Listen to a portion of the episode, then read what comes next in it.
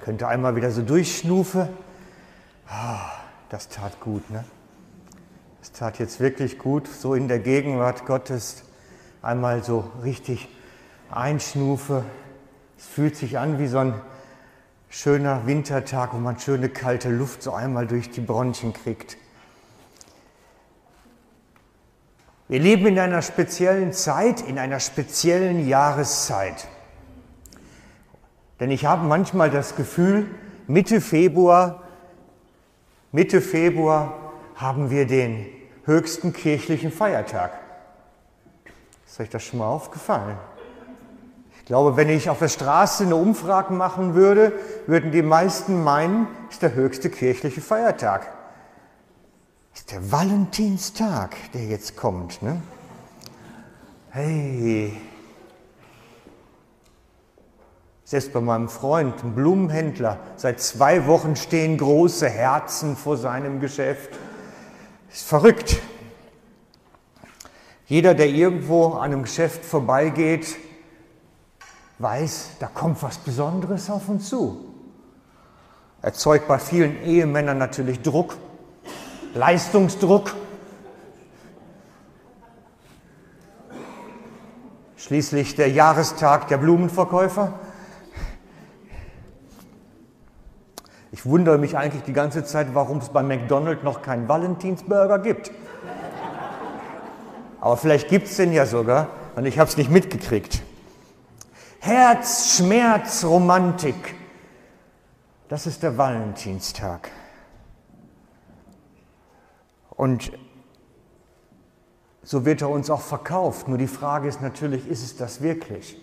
Weil manches denke ich, da wird uns auch irgendwie ein Humbug erzählt. Ne? Nein, es ist nicht ganz so. Eigentlich ist Valentinstag überhaupt nichts mit Romantik und überhaupt nichts Positives eigentlich. Es ist eine ganz heftige Geschichte.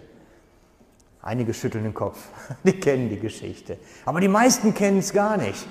Die meisten kennen es nicht, was es zu bedeuten hat. Und da habe ich mir gedacht, ich erzähle euch heute mal die Geschichte vom Valentin, von dem das Ganze eigentlich kommt. Die wahre Geschichte hinter dem Brauch, darum geht es heute. Geht nämlich in einem Mann, der Valentin hieß.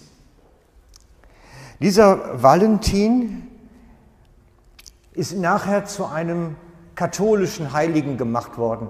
Vielleicht werde ich das ja auch noch mal irgendwann. Und es braucht nämlich ein paar hundert Jahre, habe ich gehört. Dieser Valentin hat zur Zeit des Kaiser Claudius Gothicus, ich wusste nicht, dass es einen Claudius Gothicus gibt, aber das war der zweite Claudius einfach. Im Jahr 268 kam der Claudius Gothicus an die Macht und in der Zeit lebte Valentin. Und Valentin war ein Priester. Dieser Kaiser Claudius Gothicus in Rom hatte, wie so viele vor und nach ihm, das Christentum verboten aber eigentlich noch mehr. Er hatte mehr jede nicht römische Religion mehr oder weniger verboten. Es, weil, da müssen wir jetzt einen kleinen Exkurs machen, im römischen Reich war das so, dass der Kaiser auch als Gott angebetet wurde. Man war man Kaiser und Gott gleichzeitig, wenn man an der Regierung war. Und das Volk musste wirklich da in so einer Zeremonie den Kaiser anbeten. Wäre schon komisch, wenn wir unseren Bundesrat anbeten müssten. Ne? Käme uns schon komisch vor. Aber denen war das scheins normal. Jeder musste den Kaiser auch als Gott anbeten. Und das hatte natürlich einen Hintergrund. Dann gab es keine Macht über dem Kaiser. Dann gab es keine Macht, die über ihm stand und die, wo er praktisch sich selber unterordnen musste nochmal. Und es gab auch keine Macht, die über dem Volk noch irgendwie anders stand, sondern die äußerste und höchste Macht war der Kaiser, weil der war Gott gleichzeitig. Und alles musste sich ihm unterordnen und er war das höchste Organ. Und das war natürlich für die Christen schwierig, weil deswegen konnten sie natürlich keinen Kaiser anbeten. Und das brachte sie natürlich in Schwierigkeiten, weil sie hatten eine Macht über sich, die auch über dem Kaiser stand, so wie ja Gott auch über unseren Bundesräten steht, zumindest nach unserem Denken. So lief das mit den Kaisern, Göttern damals ab. Und dieser Kaiser Gothicus hatte in seiner göttlichen Erlauchtheit einen Edikt rausgegeben. Ein Edikt herausgegeben, dass junge Leute nicht heiraten durften. Das war wirklich ein Gesetz. Junge Leute durften nicht heiraten. Ich habe mich dann gefragt, wer ist ein junger Mann oder eine junge Leute? Was, was fällt da drunter? Also ich würde mal so eine Grenze bei etwa 30 ziehen oder maximal 35. Alles drüber durfte mit Sicherheit heiraten, weil man wurde gar nicht so alt damals. Wenn man denn so alt wurde, hätte man ruhig heiraten können. Es ging um junge Männer vor allem. Um junge Männer. Junge Männer sollten nicht heiraten, weil dann sind sie im Militär besser. Sie kämpfen mutiger, wenn sie keine Frau und keine Kinder zu Hause haben. Das war der Hintergedanke. Und so hat er wegen seiner Kriege und wegen seinem Militär und der besseren Kampfeskraft seiner jüngeren Männer einfach verboten, die dürfen nicht heiraten. Und der Valentin, das war so ein kleiner Aufsässiger. Wir nennen das heute zivilen Ungehorsam der hat trotzdem weitergemacht und die Leute verheiratet. Natürlich nur die Christen. Das heißt, junge Christen trauten oder, oder heirateten heimlich beim Valentin. Wahrscheinlich auch in irgendeiner kleinen äh, unterirdischen Versammlungsstätte, weil sie durften sich auch öffentlich nicht groß versammeln. Es war eine heimliche Geschichte. Hochzeit war etwas Illegales. Verbotenes. Das hatte natürlich einen Grund. Nicht nur, dass sie jetzt bessere Kämpfer waren, sondern letztlich war der Hintergedanke, die sollen sich ja ruhig austoben, so wie man das nennt, aber bitte keine Bindung erzeugen. Weil wenn keine Bindung besteht, dann traue ich auch niemanden nach, den ich vielleicht mal verlassen muss. Und Valentin hielt sich nicht dran. Ziviler Ungehorsam. Traute die Leute einfach dennoch. Und sie lebten als Ehepaare dann zusammen. Wobei, auch kleiner Exkurs, damals heiratete man relativ früh. Also Frauen mit 16 durchaus und Männer zwischen 16 und 18. Das waren so die üblichen Heiratsaltergeschichten. Und das hat lange, lange gehalten, das ist lange so praktiziert worden. Also, eigentlich habe ich gedacht, unterscheidet sich die Zeit nicht groß von heute. Also die nicht christliche Zeit. Weil auch heute will man sich ja nicht unbedingt binden. Lieber viele lose Beziehungen, viele lose Partnerschaften wechselnd, ähm, aber letztlich für sich sein. Sich ruhig ein bisschen austoben. Nur damals war es so, dass sich immer mehr junge Menschen für den christlichen Glauben öffneten und Christ wurden und vom Valentin getraut wurden. Und das erzeugte natürlich eine Aufruhr förmlich. Und so sperrten sie den Valentin ein. Das römische Reich sperrte ihn in den Knast und ähm, Valentin machte im Knast weiter mit seinem Aufrührertum. Der ließ nicht locker. So entstanden dann verschiedene Legenden. Es ist nicht wirklich gut überliefert. Es entstanden verschiedene Legenden. Er soll zum Beispiel mal an einer Stelle einem Asterus, Asterius, Asterius, für ihn gebetet haben. Und seine Tochter daheim wurde dann sehend, die war blind, wurde sehend. Das war dann auch, glaube ich, sogar dieser Moment der Heiligsprechung dann nachher. Jedenfalls bekehrte sich der Asterius Und so ging der letzte Brief, den der Valentin aus der Gefängniszelle schrieb, an die Tochter des Asterius. Und er endet mit der Zeile, ihr Valentin oder hochachtungsvoll ihr Valentin. Und das ist so eine Zeile, die scheint bis heute immer noch wieder so verwendet wird in irgendwelchen romantischen Briefen. Ich habe da keine Ahnung von, ich bin nicht so der Romantiker. Aber er wird halt gerne genutzt als derjenige, der Beziehung wollte, verbindliche Beziehung wollte, der Beziehung gefördert hat und den jungen Männern und Frauen auch klargemacht hat und ihnen beigebracht hat, die ein Partnerschafts-lebenslange Beziehung. Das hat er ihnen damals beigebracht auf die Art und Weise. Und das war etwas Ungewöhnliches. Der Valentin war der Aufrührer überhaupt und der hat im Gefängnis 46 Leute dann nachher zum Glauben geführt, jedenfalls so der Legende nach. Und dafür haben sie ihn dann nachher hingerichtet, dreimal. Ich weiß zwar nicht, warum man jemanden dreimal hinrichten muss.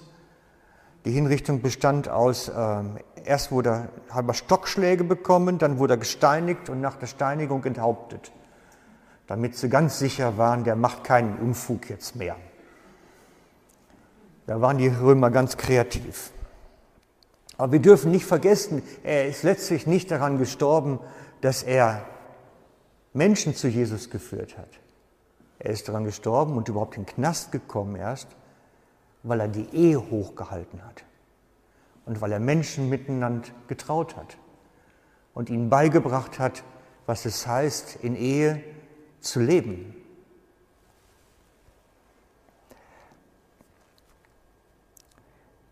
Irgendwo dann zwischen 450 und 495 ist der Valentin dann zum Heiligen erklärt worden vom Papst Gelasis I. Tönt wie Speiseeis, aber soll es auch gegeben haben. Und so ist der Valentinstag, der heute so groß gefeiert wird und ausgeschlachtet wird, der Namenstag eines Heiligen, eines katholischen Heiligen. Der Kommerz hat sich mal wieder was gegriffen, kann man schon fast sagen, und hat es zu seinem gemacht und vermarktet es gut. Ich habe am Anfang schon gesagt, ich glaube, die Zeit damals unterscheidet sich nicht so riesig von der Zeit heute. Und auch heute täte es gut, hier und da mal zu erzählen, wie das mit dieser Einpartnerschafts-lebenslangen Ehe eigentlich so aussehen sollte und wie das funktioniert und wie man das auch hinkriegt, dass es verhebt bis aufs Ende hin. Und da möchte ich heute Morgen ein bisschen mehr zu erzählen. Das ist mir nämlich wichtig. Ich meine, ich darf das inzwischen als junger Prediger, darf man solche Themen nicht anschneiden, aber ich bin selber fast 30 Jahre verheiratet und dann darf man das auch mal über sowas reden. Denn ich glaube, heute wird wie damals das Konkubinat gefördert vom Staat. Ich beobachte das schon seit einiger Zeit, dass eigentlich die Ehen schlechter gestellt sind als die losen Bindungen und Leute, die einfach nur zusammenleben. Ich möchte euch als Beispiel dazu von einem Paar erzählen. Ich habe mehrere Geschichten dazu, um das klarzumachen, was ich meine. Die Geschichte von einem Paar, ich sage den Namen nicht, sie sind zusammengekommen, als sie beide 65 waren. Als Witwer und Witwe. Sie waren beide schon verwitwet und sind da erst, haben sich ihre Herzen zugewandt. Und ich lernte sie erst später kennen, als sie wirklich schon etwas älter waren und es war immer herzig, sie zu sehen, wenn sie zusammen in die Gemeinde kamen, Händchen haltend, einander stützend. Sie konnte nicht mehr recht laufen, er konnte nicht mehr recht sehen. Es war so das typische Beispiel, wenn der Blinde den Lahmen führt. Das sah wunderbar und herzig aus.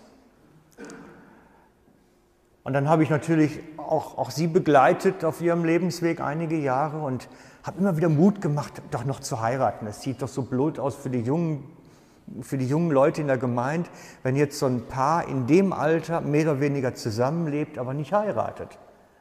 Was soll ich dann den Jungen erzählen? Zumal sie die, Ex, also die, die Witwe von dem Gemeindeleiter war und er ein Ältester. Natürlich eine heikle Situation, das ist kein Mustervorbild unbedingt dann für die ganzen jungen Paare. Aber sie waren wirklich herzig und sie liebten sich, aber sie wollten nicht heiraten. Partout nicht. So richtigen Schweizer Grind hatten die. Konntest du erzählen, was du wolltest, spielte alles keine Rolle. Ja, er war ein ursprünglichen Bauer auch gewesen, also man merkte es hier und da. Sie erklärten und rechneten mir dann vor, wie viel Geld sie verlieren jeden Monat, wenn sie das wirklich machen und haben mir dann versucht klarzumachen, dass sie meinen, man kann vor Gott sein als Paar, ohne beim Standesamt gewesen zu sein. Oh, wir haben hitzige Debatten gehabt, also könnt ihr euch das nicht vorstellen. War schwierig. Ich habe es nicht aufgelöst bis zu meinem Ende des Dienstes da. Ich glaube, sie sind heute noch genauso zusammen. Nur zeitgleich, also zur gleichen Zeitphase meines Dienstes, hatte ich ein weiteres Paar, die so in meinem Umfeld waren, die als Emigranten in die Schweiz gekommen sind. Er aus Darfur, aus Sudan also, und sie aus Algerien. Auch ein Paar, lebten auch als Paar zusammen, als muslimisches Paar, mit dem ich Glaubensgespräche führte.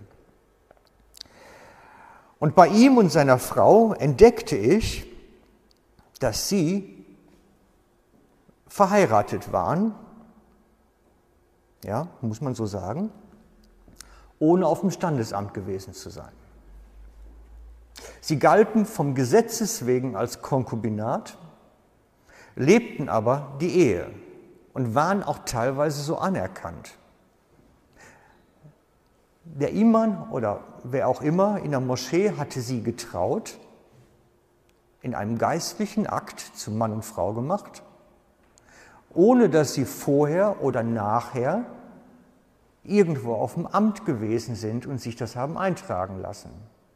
Nachher konnte sie aber nicht ausgeschafft werden nach Algerien, weil sie ja mit ihm verheiratet war.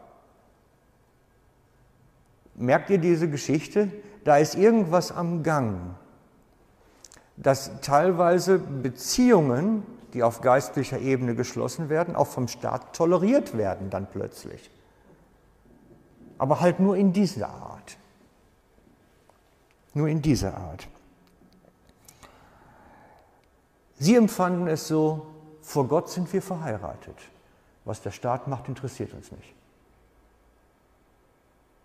Ist natürlich eine schwierige Situation, weil wir als Kirche natürlich an das staatliche Recht gebunden sind und ich darf als Pastor keinen trauen, der nicht vorher auf dem Standesamt gewesen ist. So ist die Rechtsprechung. Bis ich herausgefunden habe, es gibt einen deutschen Pfingstpastor, der lebt auch noch, ist ein ganz berühmter, der hat über viele Jahre Leute getraut, ohne dass sie irgendwie beim Standesamt gewesen sind. Der hat das einfach nicht mitgemacht. Der hat gesagt, das sollen doch die Landeskirche machen, ist doch nicht mein Problem. Ich unterliege dem Kirchenrecht nicht. Merkt ihr das Spannungsfeld da drin? Ich habe das Gefühl, den Kirchen wird die Ehe schlecht gestellt vom Staat. Sie wird fast benachteiligt, gerade bei Älteren. Und dann gibt es Religionen, Pastoren, die sich einfach nicht dran halten und sagen, wir trauen die Leute vor Gott und es interessiert uns überhaupt nicht, was der Staat macht. Weil letztlich geht es doch um was anderes. Um was geht es? Was hat das damit zu tun, mit dieser Ehe? Und was ist das? Ich möchte einfach nochmal bei Ehe einsteigen. Was ist das überhaupt? Meine, die meisten von uns haben es so erlebt, so wie wir auch. Wir gehen aufs Standesamt, lassen das eintragen machen eine kleine Zeremonie mit dem Standesbeamten, gehen in die Kirche nachher, lassen uns den Segen Gottes geben. Der Pastor segnet uns und wir sind Mann und Frau. Und von der Schrift her, wie ist es in der Bibel? Wenn wir mal ganz unten anfangen in der Bibel, ganz am Anfang, da wo die Welt noch in Ordnung war, gibt es ja auch 1. Mose 1 und 2, da war die Welt noch in Ordnung. Wenn wir da mal anfangen und mal an der Stelle dann nachschauen, was ist Ehe? Was ist es überhaupt? Um was geht's? So im Kern, im Fundament. Da steht, Gott schuf Himmel und Erde und alles, was so drumherum ist, und sagt jedes Mal zu seinem Werk, es ist gut. Ist einfach eine nüchterne Bestandsaufnahme, es ist gut. Und dann macht er den Mann und sagt, mm -mm, ist nicht gut. nachher erst, nachher erst. er sagt im ersten Moment nämlich nicht gut. Die meisten lesen das nur nicht, weil das alles gleich in einem Satz zusammengefasst steht. Da steht natürlich drin, es ist nicht gut, dass der Mann allein ist. Aber lesen wir das doch mal nicht in einem Satz, sondern lesen wir das doch mal als zwei Aussagen. Die erste ist die Bestandsaufnahme. Es ist nicht gut. Und dann kommt die Begründung, warum es nicht gut ist. Es ist nicht gut, weil er allein ist. Aber die erste Bestandsaufnahme ist einfach, es ist nicht gut. Und das müssen wir erstmal stehen lassen und ertragen, dass Gott etwas macht und sagt, hm, könnte schon besser sein. Sagen wir es mal höflich. Gott schuf den Menschen. So, und dann kommt die Begründung. Also lesen wir das doch mal. Ich habe es sogar in die Rosen reingebaut. Und Gott der Herr sprach, es ist nicht gut, dass der Mensch allein sei. Ich will ihm eine Gehilfin machen, die ihm entspricht. In den ersten Jahren der Kirchengeschichte wurde das mit der Hilfe sehr stark betont. Da wurde die Frau wirklich als Hilfe angesehen. Der Mann war der Typ, der Kerl, und die Frau war die Gehilfin. Die durfte dann die Schuhe putzen und die Teller aufwaschen. Und ich habe mich gefragt, stimmt denn das? Ist das so richtig? Und dann, wenn man da anfängt zu arbeiten, theologisch zu arbeiten, an diesem Vers und das mal auseinander nimmt, dann wird das interessant, richtig interessant. Und ich möchte das mit euch heute Morgen mal ein bisschen auseinandernehmen. Wir machen keine Exegese, so viel Zeit habe ich nicht. Aber mal ein bisschen auseinandernehmen, den Vers. Guck, Welli guckt schon auf die Uhr. Na, jetzt noch eine Stunde, eine Exegese, das schaffen wir nicht. Ne?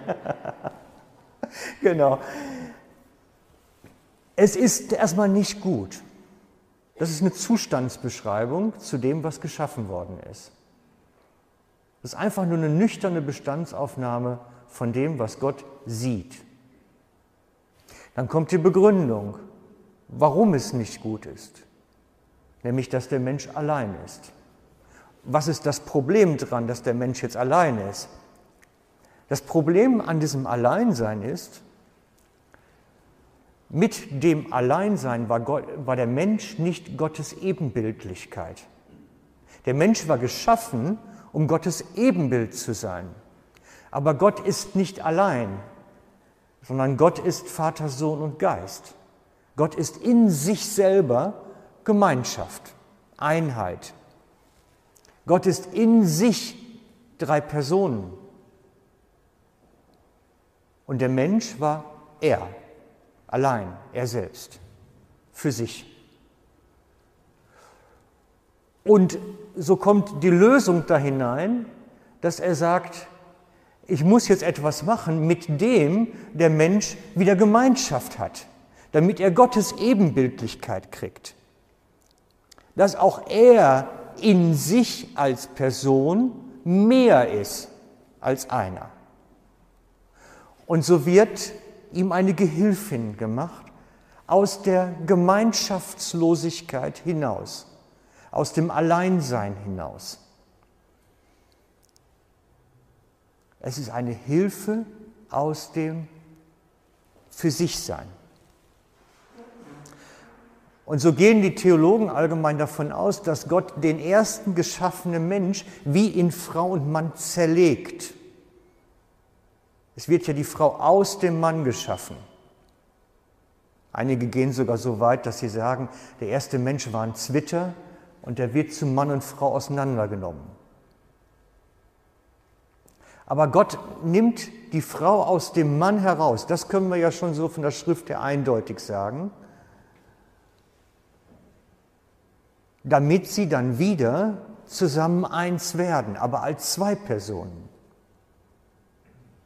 Und so sind Mann und Frau das Ebenbild von Vater, Sohn und Geist.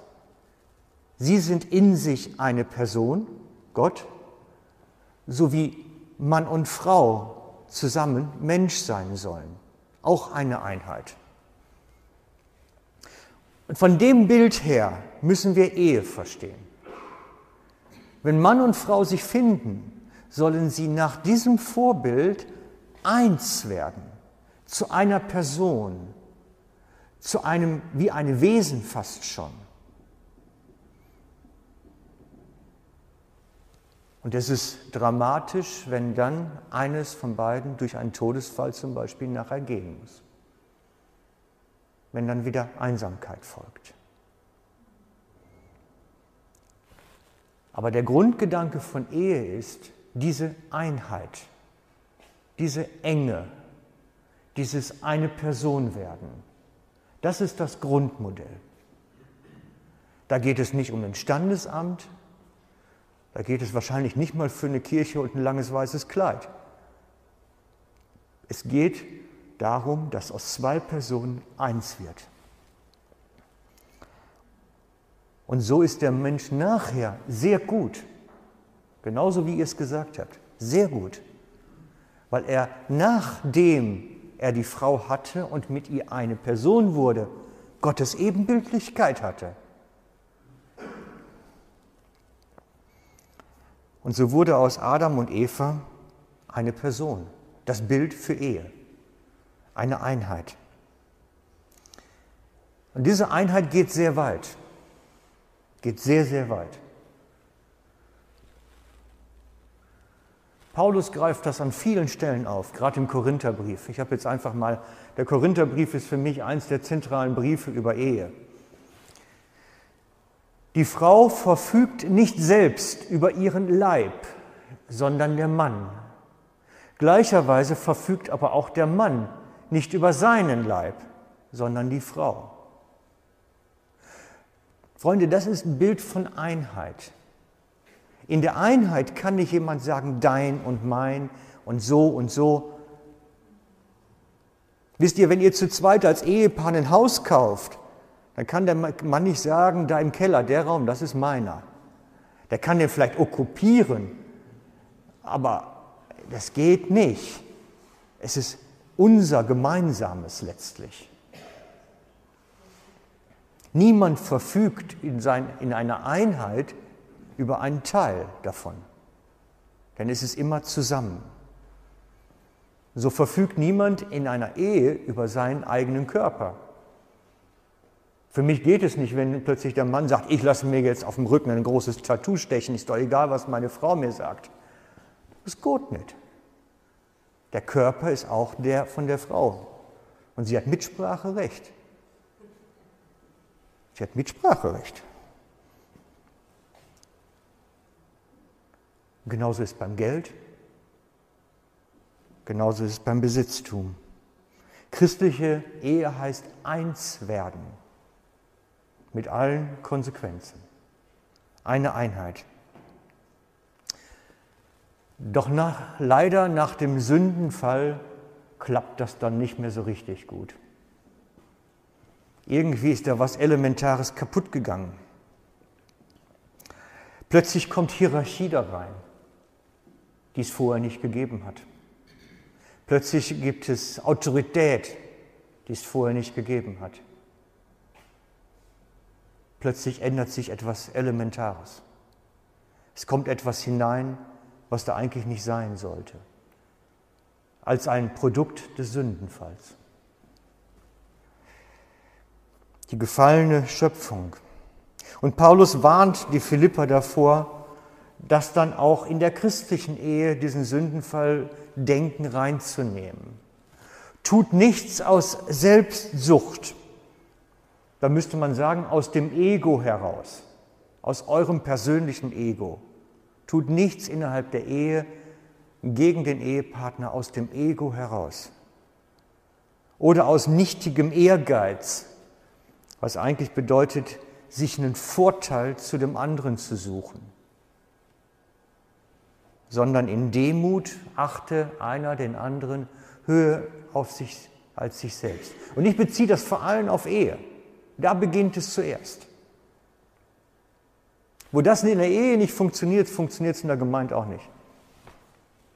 Ich kann nicht erwarten, dass das im großen Kontext klappt, wenn es im kleinen Kontext nicht klappt. Weil es geht darum, wie ist mein Herz gestrickt? Wie funktioniert mein Herz? Die hohe Scheidungsrate in unserer Gesellschaft ist für mich nur ein Ausdruck von verloren gegangener Einheit oder nie gefundener Einheit. Sie sind nicht eine Person geworden. Und sie haben sich auch nicht darum bemüht. Denn das Einswerden ist, das dürfen wir nie vergessen, harte Arbeit. Ich ringe immer wieder damit, dass mir das nicht passiert. Das ist ein persönliches Ringen. Ich will meine Frau wichtiger nehmen als mich. Ihre Wünsche, ihre Bedürfnisse wichtiger nehmen als meine. Das ist ein Ringen mit meinem Ego, mit meinem Selbst. Und wer das Ringen aufgibt in sich, wird auch nicht weiterkommen, wird scheitern müssen. Und die Zerbrochenheit, die es dann gibt, ist riesig. Was sorgt dafür, nun, dass diese Einheit funktioniert, gelebt wird, bestehen bleibt oder wiedergewonnen wird? Was sorgt dafür? Und ich lasse da auch Paulus wieder zu Wort kommen im Kolosserbrief. Überdies aber alles zieht die Liebe an, die das Band der Vollkommenheit ist. Und der Friede Gottes regiere in euren Herzen. Zu diesem seid ihr ja auch berufen, in einem Leib, in einer großen Einheit also. Und seid dankbar. Er redet davon wie von einem Kleidungsstück, was angezogen werden muss. wie ein Kleidungsstück. Ich habe das sogar zu kaufen gefunden. Könnt ihr ja mal anziehen.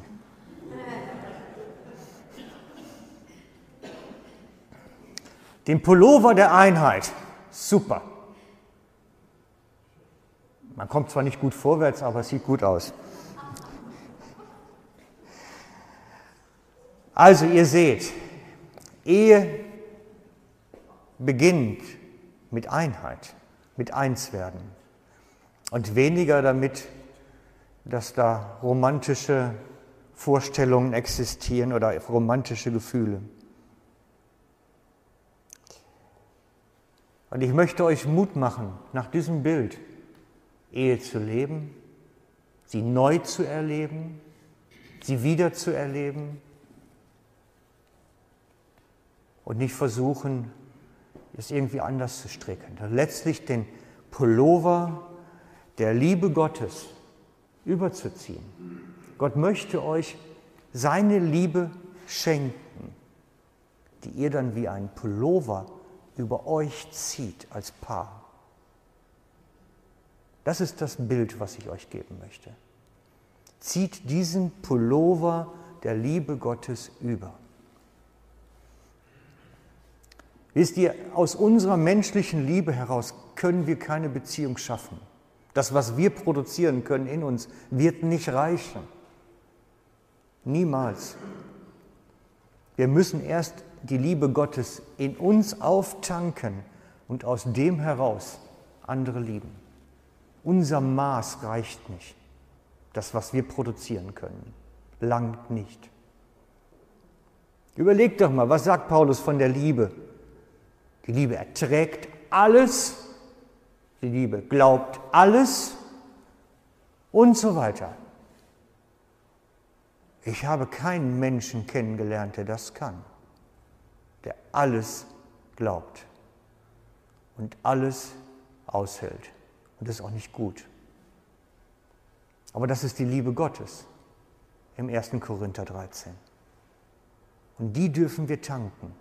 Und aus dem heraus, aus diesem, dieser Liebe, die er uns schenken möchte, die als Pullover der Gottesliebe über unsere Beziehung hinüberpacken, anziehen. Wie ein Pullover. Und ich möchte mit uns jetzt beten. Vater, und ich danke dir. Danke dir von ganzem Herzen, dass du uns mit dieser großen Liebe beschenken möchtest.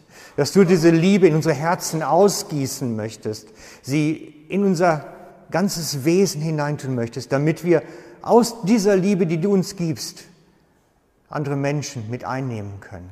Sie mit reinnehmen können in Einheit, in einer Beziehung, die trägt, die Bestand hat. Bitte komme du jetzt auf unsere Ehepaare hier. Und ich möchte dich bitten, dass du allen wirklich deine Heiligen Geist als wie eine Hand drauflegst auf sie und sie segnest. Dass du kommst und sie berührst, sie stärkst, sie entschlossen machst, wirklich in Einheit und deiner Liebe zusammen vorwärts zu gehen und wirklich sich aufzumachen, diese Liebe zu entdecken für sich. Bitte wirke du das in unseren Herzen, in unseren Sinnen, dass deine Liebe in uns überhand nimmt und alles andere mit hineinnimmt. Komme du mit deinem Segen jetzt, Herr. Amen.